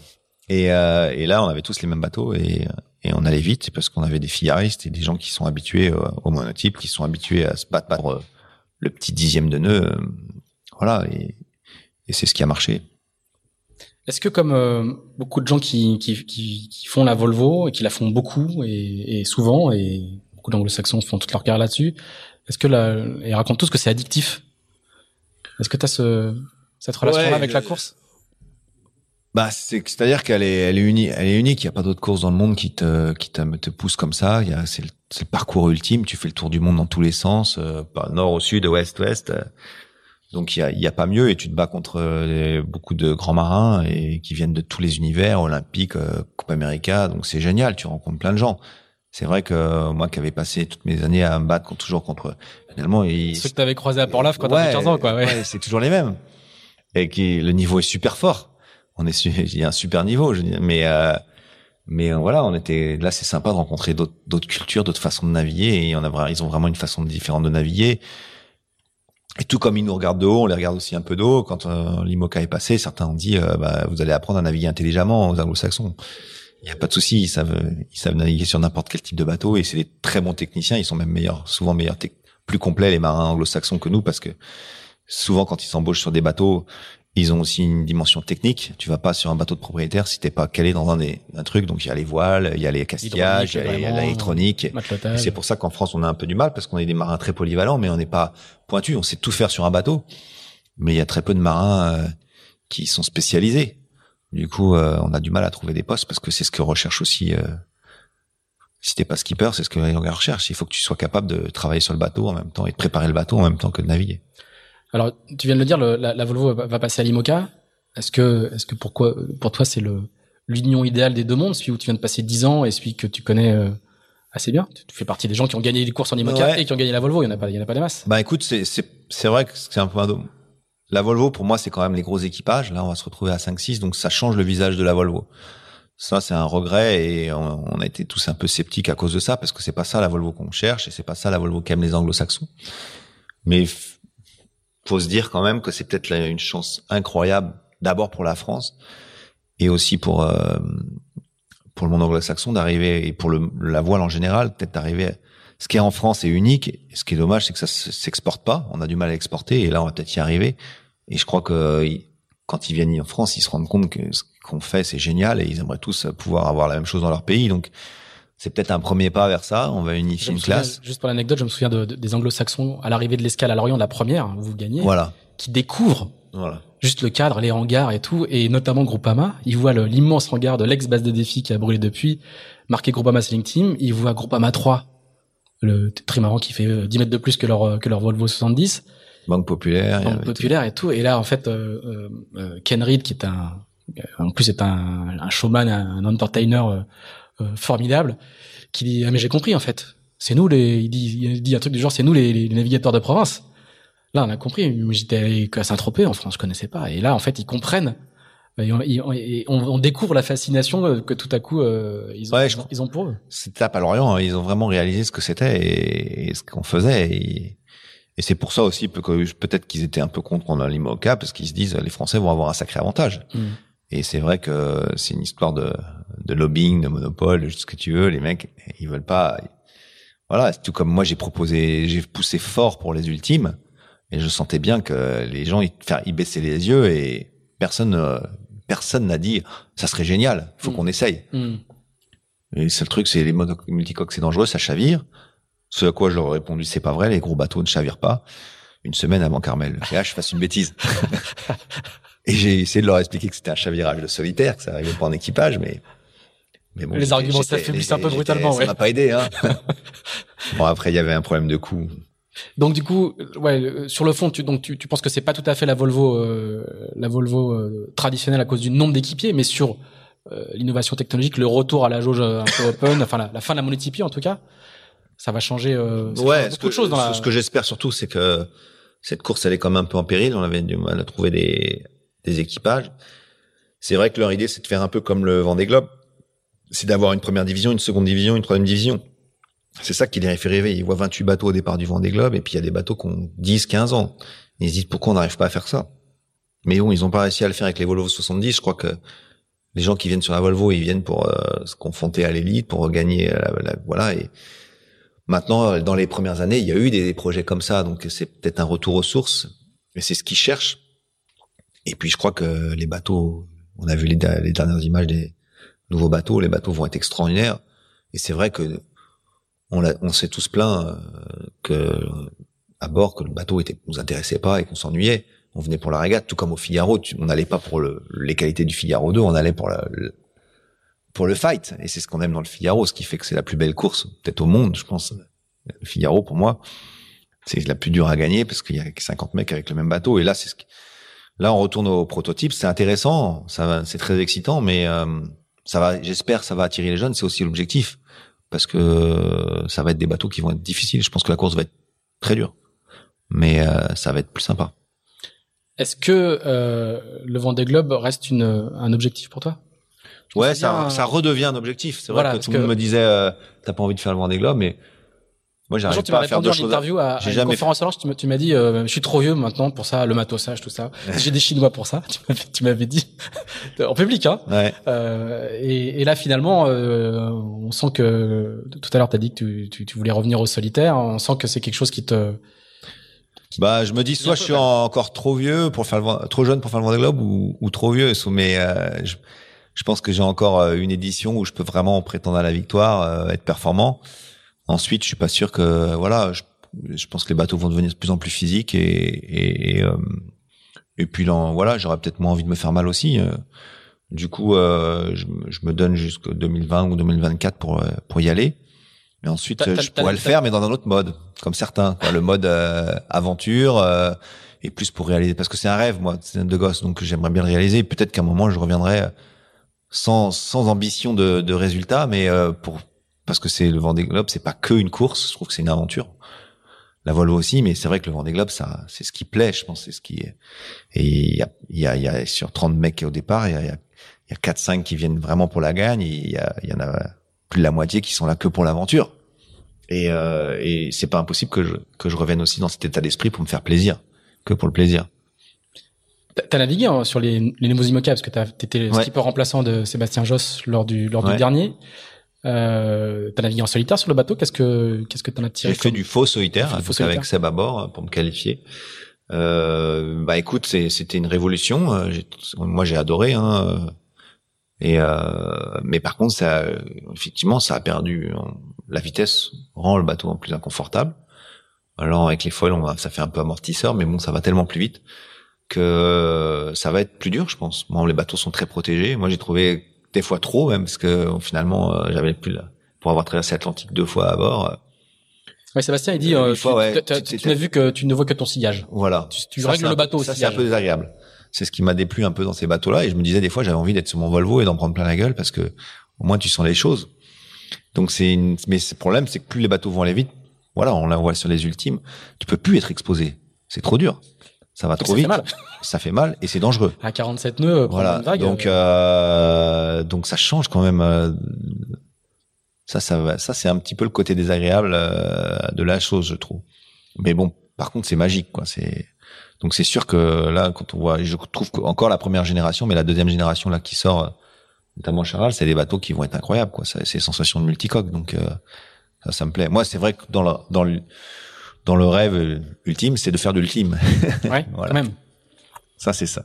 Je trouve ces bateaux incroyables et fabuleux et et, euh, et, et je comprends pas qu'il n'y ait pas plus de gens euh, étrangers qui veulent s'essayer, mais je crois que la culture de solitaire, elle est quand même très française et les anglo-saxons n'y viendront jamais trop et il faudra beaucoup de temps. Et par contre, en équipage, il va y avoir des courses et c'est, c'est là qu'on espère en, voir arriver. Donc du coup, tout à l'heure au début, tu nous as dit que euh, tu avais envie de revenir au solitaire. Ça veut dire qu'on va te voir sur la prochaine solitaire du Figaro? Ouais, j'y Sur le prochain Vendée Globe et sur la prochaine je, Volvo je de la remise des prix du Figaro et et c'est vrai que euh, je me suis c'est le plus, enfin, mes plus fortes émotions, c'est en Figaro. Mes, mes, plus grands souvenirs, c'est en Figaro. Je les mets, plus, ma victoire, je la mets au-dessus de ma victoire de la Volvo, ouais, ah ouais. en termes de, c'est une des choses dont je suis le plus fier. Et, euh, et puis de les voir tous naviguer là, les jeunes, et puis l'ambiance qu'il y a entre les anciens, et les jeunes. Je trouve cette course est extraordinaire. Et euh, c'est sûr que je vais y retourner. Alors je sais pas si ce sera l'été prochain ou l'été après, mais euh, puis le nouveau bateau est sympa. T'as commandé un nouveau Figaro 3 Je suis pas loin de le faire. D'accord. Et du coup, le, le, le, projet de la Volvo, c'est que les IMOCA qui font un Vendée Globe puissent faire une Volvo derrière, euh, ou inversement, tout ça va se décanter un petit peu? C'est-à-dire qu'on pourrait te voir au départ, euh, au départ d'un. Vendée Globe sous les couleurs de Dongfeng pour enchaîner avec une une Volvo. Euh, ouais, sous les couleurs de Dongfeng, c'est pas évident parce que je pense qu'ils cherchent. C'est quand même trop la médiatisation est trop française peut-être pour eux ou trop européenne. Ils ont pas de marché trop pour l'instant en Europe. Donc je suis pas convaincu. Maintenant, on peut rêver de tout. Hein. Et puis ça peut être euh, l'idée de leur présenter un bateau pour après évoluer, mais il va même falloir voir euh, ce que va faire, euh, quels vont être les choix aussi si les bateaux sont différents. J'entends parler de foils qui vont peut-être être réduits pour les bateaux de la Volvo. C'est vrai que moi j'étais pour ça, mais en même temps je me dis si on fait deux bateaux différents, tu conçois pas du tout le même bateau si tu as des grands foils ou des petits foils. Donc si, si, on veut que les bateaux soient compatibles, il faut qu'ils soient performants dans les deux classes. Ça, c'est pas évident. Ça sera les architectes ont l'air de dire qu'on peut pas faire un bateau qui peut gagner les deux. Ouais, je pense qu'on peut pas faire un bateau qui gagne le Vendée, qui gagne la, Volvo. On peut peut-être faire un bateau qui gagne la Volvo, qui va gagner le Vendée, parce que le bateau va être plus robuste, le bateau va être mieux mis au point, parce qu'on a une capacité de mettre les bateaux au point largement supérieure à ce que peut faire un mec en solitaire et dans les tailles d'équipe qu'on a en France. Donc euh, quelqu'un qui arrive avec un bateau qu'il connaît par cœur, des voiles développées pour et voilà, il peut avoir un coup d'avance. Maintenant, le, risque est que il va développer des voiles. Il va tout, il y a de fortes chances qu'il y a deux voileries aujourd'hui qui se disputent le marché. En gros, c'est Norse et, et Incidence. Il y aura peut-être Doyle, euh, voilà, mais tout le monde va savoir ce que le vainqueur de la Volvo a fait et les gens vont sans doute euh, faire les mêmes voiles. Donc finalement, tout ce que tu vas gagner, tu vas assez rapidement le perdre. Donc c'est pas facile effectivement et tu risques d'avoir un bateau un peu plus lourd, mais plus fiable. Tu pourras peut-être le pousser plus. Donc euh, je pense que dans ce sens-là, c'est possible. Maintenant, si tu fais un bateau typé Vendée Globe, il risque d'être un peu fragile euh, pour le pour la Volvo. Et puis il y, aura des contraintes sur les ballasts, des choses qui fait que des transformations à faire qui vont coûter en poids. Donc, euh, je sais pas si c'est compatible. Les architectes euh, sauront mieux le dire que nous, que moi, mais ça me paraît pas évident. Ouais. Donc, mais c'est important pourtant que ça le soit. Et, et tes sponsors chinois, euh, on en a très très peu parlé. Euh, ça fait déjà un petit bout de temps on, on, explique qu'on a un chien qui commence à tourner en rond dans, le, dans la salle où on enregistre. Le, le, tes sponsors chinois, comment, quelle relation t'as avec eux? Parce que c'est c'est des gens euh, nouveaux dans la voile. Enfin maintenant ils ont un petit peu d'expérience avec euh, euh, deux campagnes Volvo. Euh, comment comment t'es perçu en Chine? T'es une t'es une rockstar en Chine, inconnue ici à la Trinité de ce que tu fais dans la vie et en Chine T'as une voiture avec des gardes du corps ou comment, comment? Après, je me, rends un peu, euh. je me rends pas compte parce que quand je vais en Chine, je, suis toujours un peu pour c'est pour Dongfeng et donc les gens me connaissent et savent pourquoi je suis là.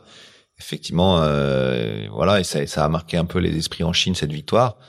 Euh, au niveau du sponsor, bah c'est une énorme entreprise. Hein. C'est moi, je suis pas tellement en relation que pour le meilleur. C'est pas moi qui gère les contrats, tout ça. C'est c'est donc c'est OC Sport et c'est eux qui sont.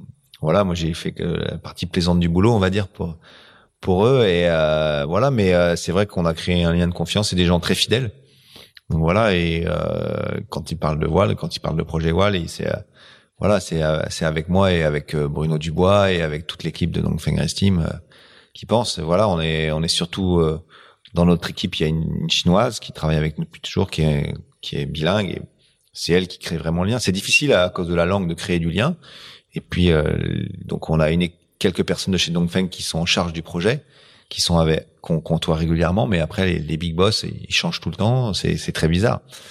Mais euh, mais euh, dans l'entreprise et puis euh, dans les gens qui, qui, suivent la voile en Chine, ouais, c'est sûr qu'on est on est des rockstars, mais euh, mais voilà, c'est c'est le début quand même, hein. c'est vraiment le début de la voile et j'espère que c'était un des objectifs de ce projet aussi, c'était développer la voile en Chine.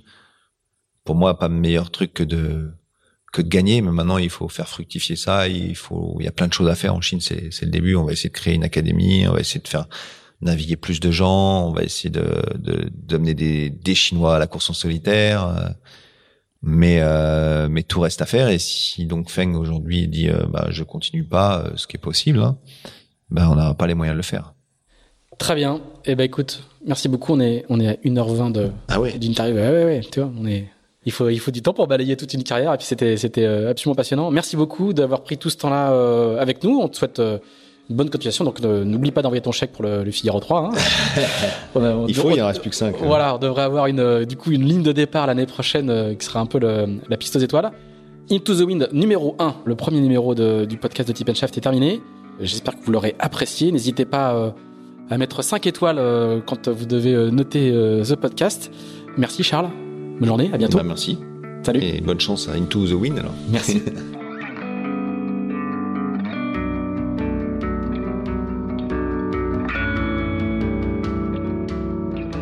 Merci d'avoir écouté ce nouvel épisode d'Into the Wind produit par Tip Shaft. Si vous l'avez apprécié, n'hésitez pas à le partager, n'hésitez pas non plus à nous dire ce que vous en pensez en bien ou en mal.